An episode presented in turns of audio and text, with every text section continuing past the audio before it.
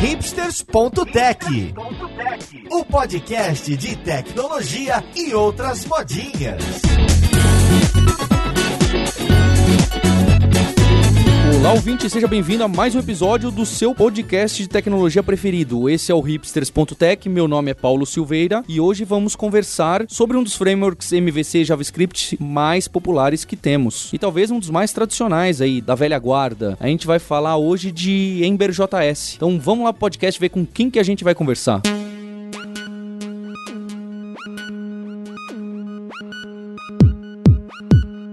E pro episódio de hoje, eu tô aqui com uma parte da equipe da Acreditas. Eu tô com o Leonardo Andreucci, que é VP de tecnologia. Tudo bem, Leonardo? Tudo bom? Tô também com a Ana Flávia Camargo, desenvolvedora de software. Como você tá, Ana? Opa, tudo bem e você? E junto com os dois, com o Renato Zanon, também desenvolvedor de software na Acreditas. Como você tá? Opa, tudo bom? E com essa equipe, o nosso co-host de front-end que vai bater pesado aí no framework que eu tô achando, o Sérgio Lopes. Como você tá, Sérgio? Tudo bom, Paulo? Se eu falar bem de alguma coisa, é novidade, né, no episódio, né? Eu, eu tava pensando isso, sabe, Sérgio? Que você tá pior que o Maurício Linhares. Era pro Linhares ficar batendo no- nos convidados e nos frameworks e nas linguagens, mas ultimamente você tá azedo aí com a tecnologia. tá descrente. Vamos ver o que, que vai acontecer aí. O Leonardo e a equipe trabalham na Acreditas, que é uma startup de empréstimo a juros mais baixos, dando a garantia. É mais ou menos isso, Léo? Isso, a gente faz empréstimo com garantia, que é aquele tipo de empréstimo que você dá um carro ou uma casa como garantia do empréstimo para conseguir uma taxa de juros mais baixa. É, eu lembro que fez bastante barulho aí entrando no, no mercado startup. Tinha um outro nome, não era, Léo, a empresa? Sim, a gente se chamava Banco Fácil, a gente foi fundado em 2012 e mudou de nome para Acreditas em 1 de fevereiro de 2017. Pra quem é startupeiro aí, acompanhou, fez bastante barulho a, a startup. Fica o convite, eu gosto bastante de chamar o pessoal das startups, tecnologia, pra falar do que estão usando e por que estão usando. E pra gente começar a conversar sobre Ember, o que eu queria saber é por que, que surgiu o Ember, qual que é o problema que existia, que alguém chegou e sentou e falou, já sei, vou pegar e escrever esse monte de calhamaço em JavaScript e comentar no GitHub. Então, qual era o problema que o Ember veio a resolver? O Ember ele surgiu em um mundo em que o JavaScript era muito menos estruturado, digamos assim. né? Tinha muita dificuldade de se definir padrões de como criar um projeto JavaScript, até porque estava começando o JavaScript ficar mais poderoso nos browsers, né? Então não era tão comum você criar aplicações tão grandes. Né? Esses padrões de como criar essas aplicações mais estruturadas estavam nascendo aí na comunidade. Então ele surgiu meio que para fechar esse gap entre os desenvolvedores que não estavam tão na linha de frente para saber quais que eram esses padrões e a galera que já estava mais avançada. Então ele vem inspirado lá na galera do Rails construir um framework baseado em convenções para que você não tenha que tomar todas as decisões sozinho, né? Que você seja ajudado pela comunidade a tomar essas decisões. E Renato, quando você está falando aí de convenções e estruturas, você está falando onde fica cada arquivo, como separar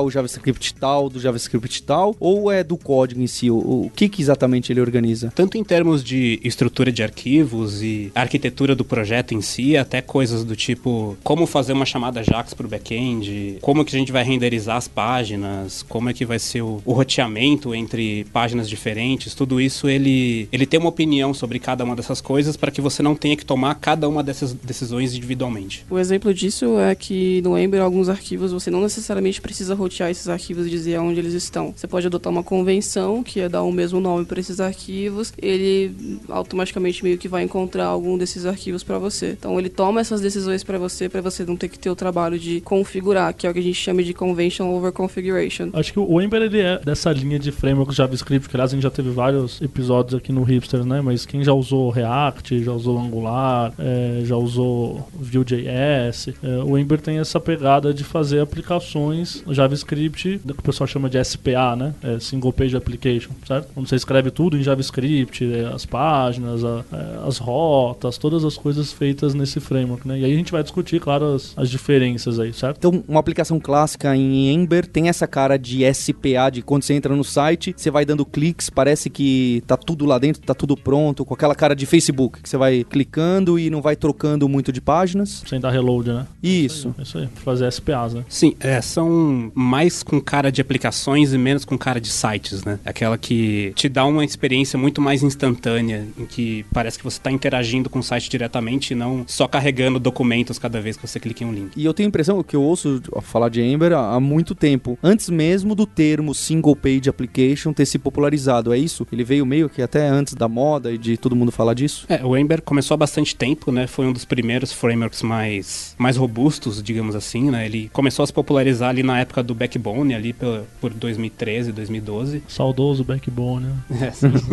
e ele foi, ele é um framework que ele se destaca por ter uma adaptabilidade muito grande, assim. Desde a época do, de antes do 1.0, que foi quando eu comecei a usar lá muito tempo atrás, ele vem, se- ele vem mutando para acompanhar as tendências da web, né? Então, ele não é um framework que as ideias caíram e a galera abandonou e vão, nossa, vamos para outro framework agora. Ele não costuma deixar os usuários para trás. Então, desde aquela época tem formas de você migrar seu código para você ir acompanhando a evolução do framework junto. Um exemplo disso aqui é um framework que está desde 2011, então ele está se sustentando até agora, comparando com outros frameworks como o Angular, por exemplo, aquele framework do Google. O Angular acho que foi em 2013 que eles lançaram, tá hoje na versão 4, possivelmente, mas da versão 1.0 para 2.0 houveram uma porção de mudanças assim que definitivamente deixou boa parte da comunidade na mão na época. Eles só foram se dar conta disso muito tempo depois e fizeram é, um, na época um, um tipo de plugin para que as pessoas pudessem dar retrocompatibilidade para a versão 1.0. Coisa que no Ember isso aconteceu pouquíssimas vezes, sei lá, de seis anos para cá. E no, no Angular já da versão 1 para 2 foi uma experiência terrível. Tanto que provavelmente, se eles não tivessem se preocupado com a retrocompatibilidade da versão 1.0 para 2, o framework teria morrido naquela época já. Então, assim, é por isso que existe um cuidado maior em você adotar um framework JavaScript hoje em dia que acabou de sair, porque você não sabe exatamente para onde ele vai. Então essa estabilidade, é, é, imagino que seja um, um argumento bem a favor para empresas maiores, que você tem mais difícil de estar né, trocando de framework toda hora. Tudo, é, é difícil para todo mundo, né, trocar de framework toda hora, mas tem os hipsters que ouvem a gente que adoram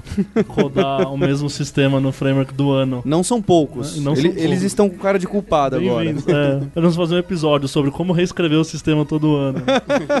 O- mas para quem não quer fazer isso, parece que o Ember então é uma boa opção. É, Esse foi um, dos argumentos que vocês usaram para usar lá na Acreditas. Como é, qual foram as razões que vocês levaram aí para usar lá no, no projeto de vocês? Na época em que a gente começou esse projeto, nós temos dois projetos hoje que usam Ember, né? Eles começaram aproximadamente ali ao mesmo tempo. Esse foi um dos argumentos, sim. Ele é um framework que já na época já, já era um pouco antigo, já tinha bastante estabilidade. A gente sabia que podia apostar nele, porque ele estava no mercado há bastante tempo e não estava perdendo esse momento, né? Ele só vem crescendo aos poucos. Vem cre... Não é um framework que explodiu de popularidade, né? Mas vem ali no, vem ali devagarzinho, sempre crescendo aos poucos e sempre se mantendo, né? Não necessariamente seguindo a moda, mas tá sempre ali. Uma coisa legal é que, apesar do Ember ter essas propostas de estabilidade, eles têm uma, uma agenda de releases a cada mês e meio, né? Seguindo a mesma ideia dos browsers. Então, a cada mês e meio tem uma versão nova do Ember. 2.11, 2.2, 2.13. A cada quatro releases, mais ou menos, eles lançam o que eles chamam de uma release LTS, que é mantida por mais dois anos.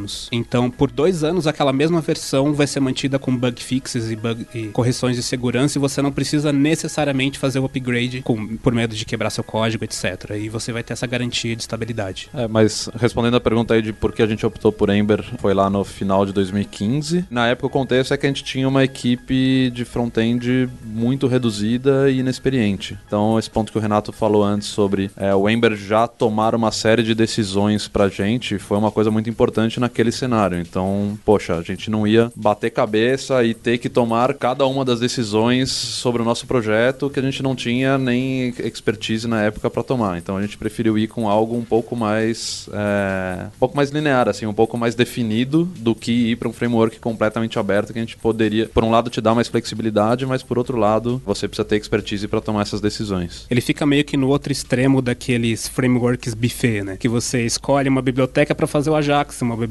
para fazer o, Pode o falar o seu nome, pode falar o nome, falando do React. É, React, sim. Pode falar o nome. Não só ele, né? Todo micro framework que tem por aí é mais ou menos assim, né? Então, por um lado, você tem uma flexibilidade fortíssima, né? Que você faz o projeto exatamente do jeito que você quer. Mas você tem que ter, um, o tempo para tomar essas decisões e o conhecimento também, né? E você acaba tendo muito mais dependências que você diretamente fica pendurado nelas por conta disso, né? Você tem que tomar muito mais decisões e se qualquer uma dessas bibliotecas cair, você também sofre tendo que substituir depois. Fora a maturidade como time também para respeitar todas as regras que ficam implícitas nesse framework, né? Como ele, ele não toma as decisões por você, todo mundo tem que respeitar essas decisões. Então você tem que ter uma documentação muito bem definida para conseguir seguir isso. A maturidade do time é, é, imprescindível nesse caso. Acho que alinha muito, como vocês falaram, com a filosofia do Rails mesmo, né? A gente teve um episódio de Rails um tempo atrás e era exatamente isso, né? Tomar as decisões é o por você deixa você mais tranquilo para só segui-las, né? É, realmente é uma crítica frequente pro pessoal do React, por exemplo, a dificuldade que é de decidir tudo e tal. É, mas tem outros frameworks que fazem isso, né? Sei lá, o Angular, por exemplo, é um que também é bem, é, não sei se no mesmo nível do Ember, mas também bem opinativo, assim, né? Você tem um jeito de fazer e pronto. Então, quando vocês tomaram a decisão lá em 2015, imagino que, uh, chutando, né? Mas acho que na reunião tinha lá Ember ou Angular, né? Ou era alguma coisa assim, porque o Angular tava bem na, no auge ali, não tava? Não, isso foi em 2015. E o que vocês acham? O, por exemplo, olhando pro Angular, que pelo menos no, no, a meu ver tem muita similaridade com o Ember. Quais são as vantagens aí do Ember pro pessoal usar? Falando só especificamente da decisão que a gente tomou, uma das coisas que assustou a gente na época foi justamente a quebra do Angular 1 pro 2, né? Que tinha sido relativamente recente ali. Foi uma coisa que deu uma assustada, porque era, tinha muitas aplicações já no ar, né, em Angular 1, e de repente surgiu um Angular 2 que era totalmente incompatível e você basicamente tinha que trocar de linguagem e reescrever sua aplicação. né? É, é, é, era em JavaScript e eles mudaram para TypeScript, sendo que o TypeScript na época já, ainda hoje não é tão popularizado, imagina dois anos atrás. Como você comentou, o Angular também é bastante, já tem bastante opiniões, assim, mas eu acho, acredito que o Ember ainda é mais, mais pro outro extremo, assim, não, não no sentido de ser necessariamente fechado, não quer dizer que você não pode trocar as coisas dentro do framework, né, que é totalmente lacrado, mas ele, por exemplo, já vem com uma CLI pronta para você começar a desenvolver, né, então você instala lá pelo NPM o Ember CLI, você... A CLI que você fala, a ferramenta da linha de comando. Isso, exatamente. Fazer. Uma ferramenta para o desenvolvedor começar a construir o projeto, né, então todo o setup do projeto, de fazer setup de testes, por exemplo, setup de framework de CSS, tudo isso já está acoplado junto a uma ferramenta para o desenvolvedor para facilitar o início do desenvolvimento. E o Ember foi o primeiro framework a ter isso, né? Um pouco tempo depois, o Angular fez um, um fork, né? Fez uma começou o desenvolvimento a partir do Ember CLI, que é esse projeto. Roubou a ideia, na prática. Na verdade, foi o código também, porque o Angular CLI é um fork do Ember CLI. É genial, genial. É, sim. então ele começou essa trend de realmente facilitar tirar essas decisões pequenas do desenvolvimento, né? Do tipo, ah, vamos configurar o Babel, vamos configurar o Webpack, vamos configurar isso, vamos configurar aquilo, né? Já configura para você e você sai desenvolvendo. Então, como a gente queria ter um protótipo rápido do nosso novo projeto, isso foi uma coisa que pesou também.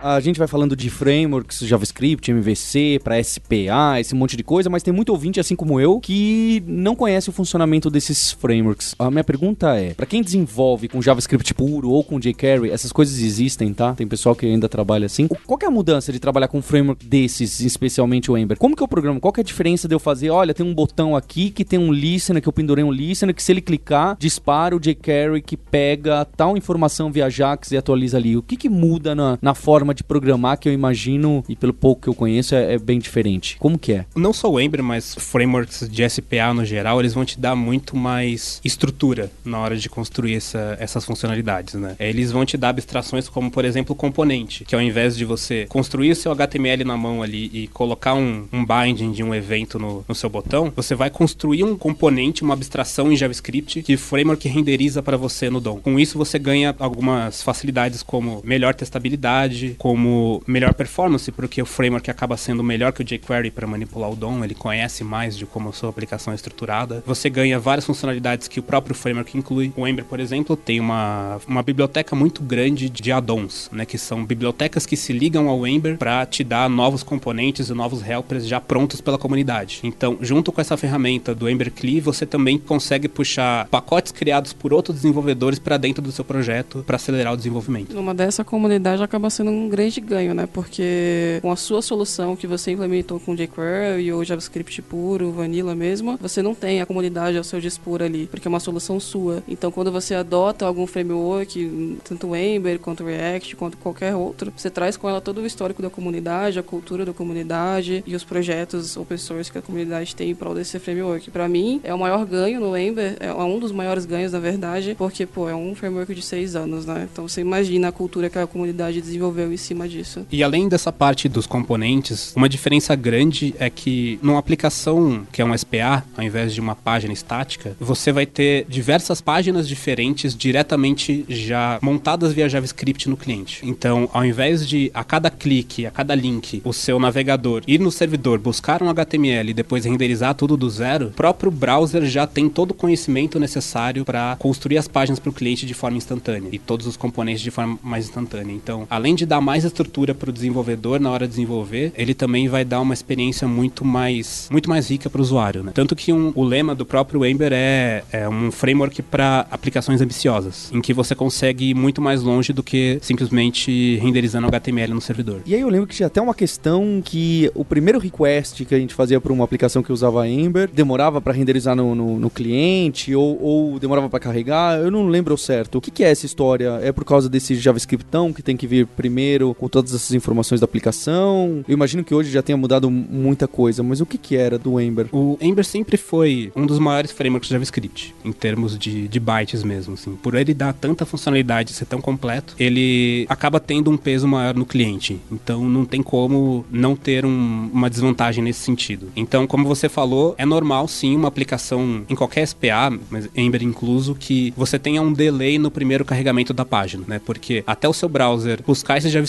executar esse JavaScript e dar o feedback para o usuário leva um tempo. Uma solução que a, que a comunidade Ember encontrou nesse meio tempo é que, como as aplicações Ember seguem uma convenção muito fechadinha, né, muito estruturada, existem formas de você chegar a soluções que atendem a todas as aplicações Ember que existem, uma boa parte delas. Né? Para esse problema específico, existe um cara que chama Fastboot, que é uma biblioteca que você inclui dentro do seu projeto. Ele, na prática, roda um servidorzinho. Quando um browser bate pedindo uma página nesse servidorzinho, ele renderiza o HTML inicial para dar para o cliente já pronto. Então, ao invés do browser ter que buscar o HTML e o JavaScript e rodar todo esse JavaScript para montar a página, a página já vem pronta, é para esse primeiro momento. Né? E num segundo momento, o JavaScript carrega para conseguir construir o resto da funcionalidade mais dinâmica. E isso, digamos, funciona não só para homepage, funciona também para uma página como se ele já tivesse feito uns três ou quatro cliques, ele também consegue me gerar a página naquele estado. O Ember funciona muito relacionado a estado de URLs. Então, qualquer página que você faz no Ember necessariamente precisa estar mapeada diretamente a uma URL, como se fosse num, num, num framework de back-end mesmo, no Rails, por exemplo. Você tem que ter uma rota. Ele consegue facilmente gerar links para qualquer página dentro da sua aplicação, né? Para qualquer página dentro dessa aplicação, você consegue também gerar lá no back-end com esse Ember Fastboot. Fastboot é o que o pessoal chama de server-side rendering. No, Exato. Por aí, né? Sim. Que é fazer a pré-renderização no servidor. Acho que hoje você consegue fazer também em Angular, em, em React, né? Acho que, é, aliás, é um pré-requisito para qualquer framework moderno, certo? Eu diria até pro ouvinte aí, nem passa perto de um framework em pleno 2018 que não tenha server-side rendering como uma das opções, né? Porque isso é, já virou base de qualquer framework. É claro, é meio óbvio o problema com SEO, mas tem outro problema além Esse de... da performance que ele tá comentando. Do primeiro é, request. O primeiro request é um pouco mais rápido. É claro, é,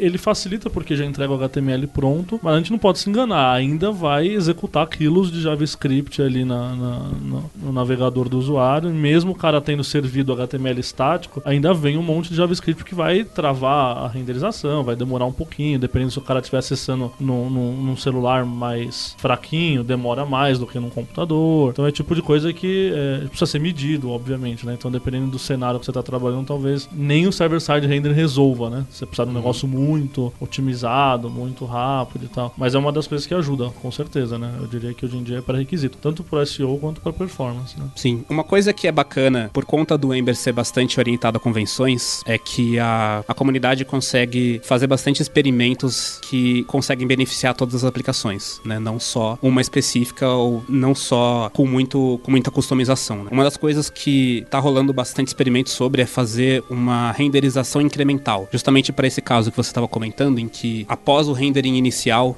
você ter um, um quilo de JavaScript que é necessário rodar para o cliente ter alguma funcionalidade, ao invés de você necessariamente executar tudo de uma vez, é, você executar só o que é necessário para o cliente ter uma etapa inicial funcional, evitar travar a CPU do usuário por muito tempo. Então, por exemplo, para manter uma, uma renderização ainda em 60 frames por segundo, limitar a quantidade de CPU que o framework usa por segundo para não impactar a experiência do usuário. Né? Então, o framework renderiza um pouquinho, deixa o usuário navegar, scrollar, etc. E depois renderiza mais um pouquinho, aproveitando esses tempos ociosos da CPU para conseguir conseguir construir o resto da página. Então esse é o tipo de coisa que está em experimentação já no Glimmer, que é a biblioteca que fica por debaixo do Ember para fazer a renderização. Assim que estiver pronto, provavelmente vai funcionar totalmente plug and play em qualquer aplicação Ember que já exista. Fantástico. É, até onde eu sei aí dos outros frames, isso é bem inovador, porque o pessoal sempre vai para a linha do JavaScript Hilos, que você tem que executar de uma vez só e pronto. Eu vejo muita gente discutindo, principalmente na, acho que na comunidade de React, de Angular. Também outra possibilidade que seria executar o framework num,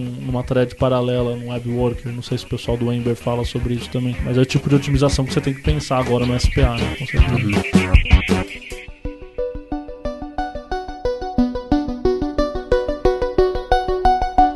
Renato, você citou a palavra componentes. Claro, né? Um monte de framework agora fala em componente, em tentar juntar um pouco HTML, CSS, JavaScript para facilitar essa bagunça que acaba acontecendo. Então hoje eu consigo no Ember também, eu tenho uma biblioteca grande de componentes. Se eu quiser um date picker, tem alguma coisa pro Ember, e aí eu consigo fazer aquele calendáriozinho que a pessoa escolhe uma data e eles disparam algum evento ou tá sincronizado com uma URL do back-end para pegar a data naquele Ajax. Co como que é isso? Sim, o, o Ember tem uma, uma uma coleção bastante grande já de, de componentes prontos, né? Tem uma, um site bem legal que chama Ember Observer, coleta esses, esses addons, como são chamados, que são bastante plugáveis, assim, no, em qualquer aplicação, né? Em termos de componentes, componente é uma coisa que é relativamente nova no Ember, digamos assim, né? Surgiu na área no final da série 1.x ali, pela 1.10, 1.11, é, que foi drasticamente copiado de como o React funciona, que é uma coisa que eu vejo como positiva, na verdade, como o Ember funciona, que ele não tem vergonha de copiar da comunidade o que está funcionando bem. É, nesse mercado é. as pessoas têm pouca vergonha.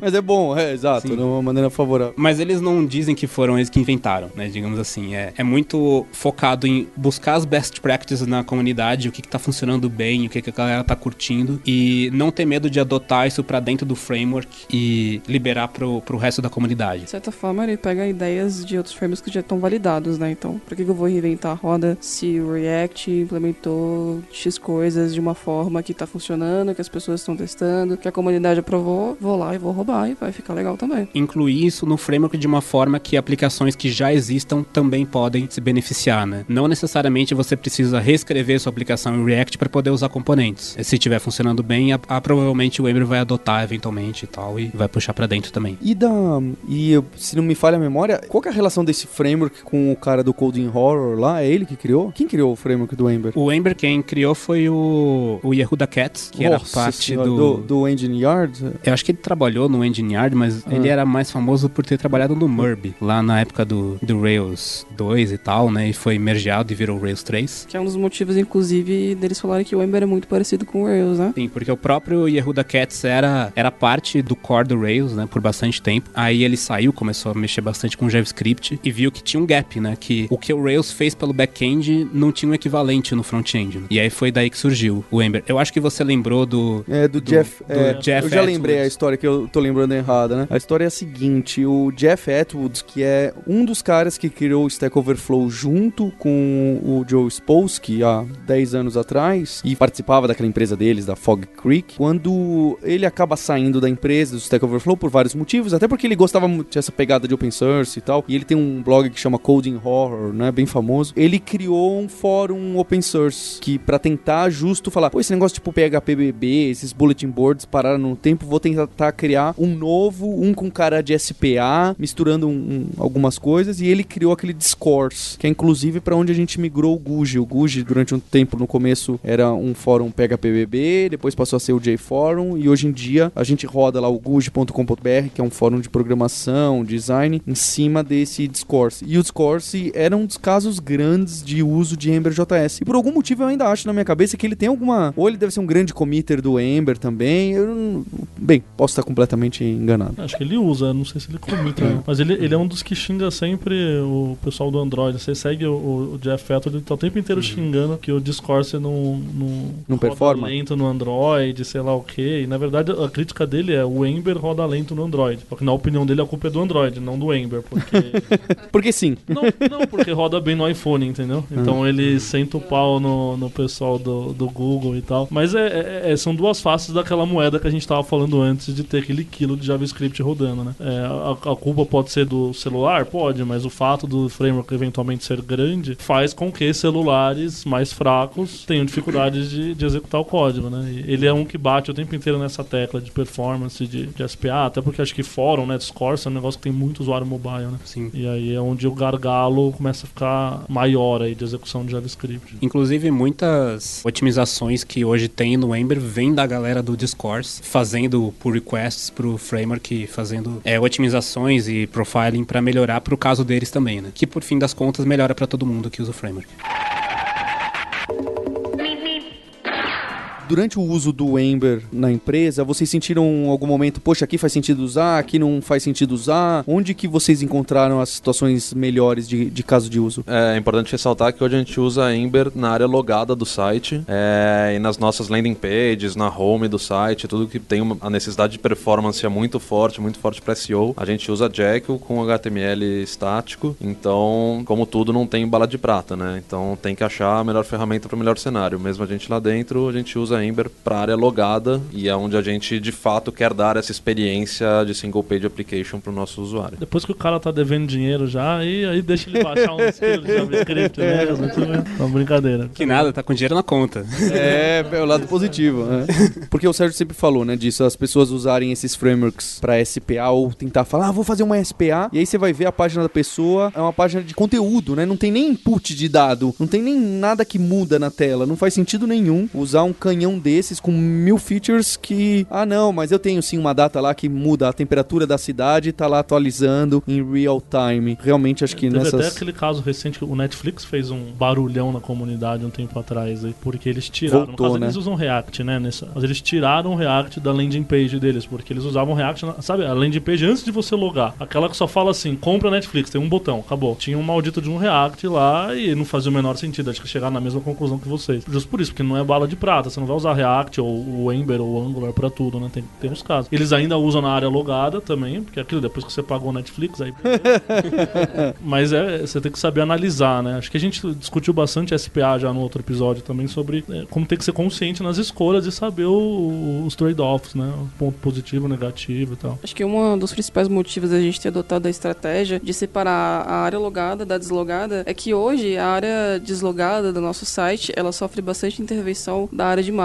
Então, assim, a gente tem bastante coisa trivial que chega pra gente, que é troca de texto, cor de botão, colocar uma nova imagem, é, coisas que eu não, não, eu não preciso depender da complexidade de um Ember da vida, que é para aplicações robustas, para ter que fazer uma simples troca. Então, isso é também para agilizar o nosso processo. Essas alterações que chegam pra gente, esse, esse, esse tipo de, de demanda dessas áreas é para ser uma coisa rápida, sendo que com o Ember adicionaria uma complexidade desnecessária nesse, nesse nível. É, Ana, a gente também tem um- uma, uma opção interessante A- aqui na empresa, na, na parte de vendas de curso online, na Lura, a gente acabou, a gente tinha esse tipo de demanda, né? Então, marketing, o pessoal falava, vamos entrar com uma campanha, vamos mudar assim, vamos testar isso na home, e aí fazer o redeploy, mesmo que no AWS e tudo a- automatizado, tinha, tinha seus perrengues ali. E aí a gente acabou separando o site, o front-end ficou basiquíssimo ali na, na home, foi pra PHP, um PHP sem framework nenhum, porque até o designer comita no front-end desse. Ele vai lá no GitHub e faz git commit git push. Antes é, aquilo era com Java, com os builds complicados, com Maven, com deploy na AWS, a gente tirou tudo pra falar, olha, ali, ali eu preciso de performance, controle no HTML, eu quero ter facilidade de mudar texto, cor de botão e tal. Não posso ficar explicando componente, tendo que é, mexer ali rocket science pra, pra mudar um call to action, né? Uma chamada de comercial pra pessoa fazer compre já. Para esse caso, no nosso site, a gente acabou usando o Jekyll, que é um, um gerador de página estática, né? Então ele basicamente lê arquivos lá, Markdown, no, repositório Git, e gera um monte de arquivos .html. E no nosso caso, a gente simplesmente pega esses arquivos e joga no S3, né? Não tem nenhum back-end que é necessário nesse caso. Então é- acaba sendo bastante fácil, assim, fazer esse tipo de alteração rápida. E não tem muita lógica ali necessária, é mais realmente conteúdo, né? Não tem muita inteligência pro qual um JavaScript mais parrudo seria acabaria sendo vantajoso. E mas também para não ficar refém do, do HTML HTML só, né? Depender puramente de HTML, ficar repetindo componente para lá, para cá. Então a gente escolheu uma opção simples assim, que renderiza o que a gente precisa, não adiciona complexidade, só economiza ali umas linhas de código e umas tecladas a mais. E hoje a gente vê muita gente optando por React por vários motivos. Para vocês terem escolhido o Ember, como que tá para, ah, eu preciso crescer a equipe, preciso aumentar o time de front? É fácil encontrar uma pessoa de Ember? É fácil treinar uma pessoa em Ember? Como que é isso para vocês? A comunidade de Ember no Brasil é, ainda não é muito grande, mas ela tá crescendo bastante, a gente tem acompanhado. A gente organiza meetups de Ember aqui em São Paulo, então quem estiver ouvindo aí pode entrar no meetups.com, o nome da comunidade é Ember SP. A gente sente que a curva de aprendizado para quem não conhece Ember começar a aprender é um pouco mais lenta do que alguns outros frameworks que a gente já viu. Por outro lado, uma vez que você conheça o framework, então você já trabalha com Ember em qualquer lugar. Se vier para Acreditas ou for para outra aplicação Ember, você vai se situar nela muito fácil, porque as convenções estão lá, os padrões estão pré-definidos. Então, o Ember da empresa X é muito parecido com o Ember da empresa Y. Ao passo que se você estiver usando outro framework, é, a empresa X pode usar de um jeito completamente diferente da, da empresa Y. E o que, que vocês usam no, no back-end? A pessoa que trabalha nesse front-end com Ember tem muita ligação com esse back-end, precisa ficar conhecendo e rodando na máquina e ter um domínio da linguagem usada no back-end, ou vocês conseguem deixar isso bem separado para as equipes tentarem trabalhar de forma mais autônoma? Bom, no nosso back-end a gente usa Ruby, que é uma linguagem bastante amigável, bastante fácil de aprender. Um dos motivos da gente ter escolhido separar o back-end do front-end, justamente para a gente ter a liberdade de conseguir dar para os front-ends essa autonomia de poder levar o projeto de front-end sem ter que necessariamente mexer no back-end também, né? Porque como é uma aplicação totalmente separada, não tem muita essa ligação direta em que eu vou criar uma página nova, então eu preciso ir lá e abrir uma pull request no meu back-end também, coisa assim. A não ser que você precise de uma chamada de API nova, alguma coisa assim, o front-end tem total liberdade de remodelar as páginas, de construir componentes novos e separar e fazer testes AB, etc, sem necessariamente ter que conhecer a nossa linguagem de back-end também. Então, na prática também, você não precisa nem do back-end rodando na sua máquina, você não precisa ter ele ali funcionando, só você pode ter só o projeto de front-end na sua máquina rodando, que ele é completamente independente. Tem uma biblioteca muito forte no, na comunidade Ember que chama Mirage. Ele é como se fosse um back-end de mentira. Ele serve mais pro desenvolvedor mesmo. Enquanto ele está desenvolvendo, construir um back-end ali no próprio de mentirinha para que ele consiga desenvolver sem que necessariamente a API já esteja pronta. Então serve meio que como um, um rascunho de como a API vai ficar e imaginar como é que os dados vão ficar. E assim você consegue construir as páginas mesmo que você não tenha todo o resto pronto já. É algo que você vai mocando o JSON que em, em algumas situações. Exato. É, ele substitui o, o Ajax do browser por um Ajax customizado dele. Com isso ele consegue fingir que está fazendo chamadas Ajax mesmo, mas na verdade é tudo local. Você tem bastante velocidade para iterar na API, mesmo sem o backend estar tá pronto ainda. Só complementando essa questão dos times e perfis, acho que lá atrás, quando a gente tomou a decisão, foi super importante a gente ter essa flexibilidade e separação do front e do back. Até hoje é legal ter a flexibilidade, mas cada vez com o crescimento da equipe, com a gente criando uma divisão de squads, indo para esse modelo também de, de squads que já se falou bastante aqui no Hipsters, a gente tem alinhado muitos times para o objetivo de negócio. Então, cada vez mais as pessoas de back-end estão aprendendo a, a, mexer no Ember e acho que pelo Ember vim, vim da mesma filosofia do Rails, nossos back-ends têm tido facilidade de aprender Ember e o pessoal de front-end também tem se aventurado cada vez mais no back. Então, a gente tem diversos níveis de full stack hoje lá, lá na Acreditas e tem sido uma coisa bem positiva. Bem, eu queria agradecer o Leonardo, o Renato e a Ana pela disponibilidade e pela ideia. Obrigado, pessoal. Valeu, foi um prazer estar aqui. Obrigado por receber a gente, pelo convite e, pô, muito sucesso aí pro Hipster. E eu imagino que vocês estejam procurando sempre front-enders, emberistas por aí. Sim, estamos sim. A gente está crescendo bastante nossa equipe. Hoje a gente já tem umas 60 pessoas em produto e tecnologia. Seguimos aí com muitas vagas abertas. Então, tanto front-end quanto back-end, full stack, todos os sabores de vagas. Tem as vagas lá no hipsters.jobs. Tem as vagas lá, pode é. entrar, por favor. Então tá dado o recado para você, ouvinte. Obrigado, Sérgio. Até que você foi bonzinho com o Ember. Legal, Ember é bacana. e para você, ouvinte, que gosta desse assunto, tem episódio de JavaScript, tem episódio de Single Page Application, tem episódio de React. Dá uma olhada aí na página do hipsters.tech que tem muito episódio bacana para você front-ender, para você que curte das modinhas no JavaScript. Então não deixe de deixar o seu review no iTunes, deixar cinco estrelinhas pra gente que a gente merece. A gente tem um encontro encontro na semana que vem. Hipsters, abraços. Tchau.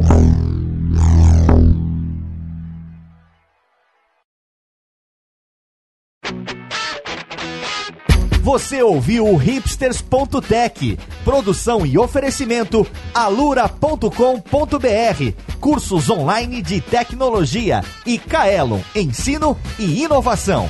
Edição Radiofobia, podcast e multimídia.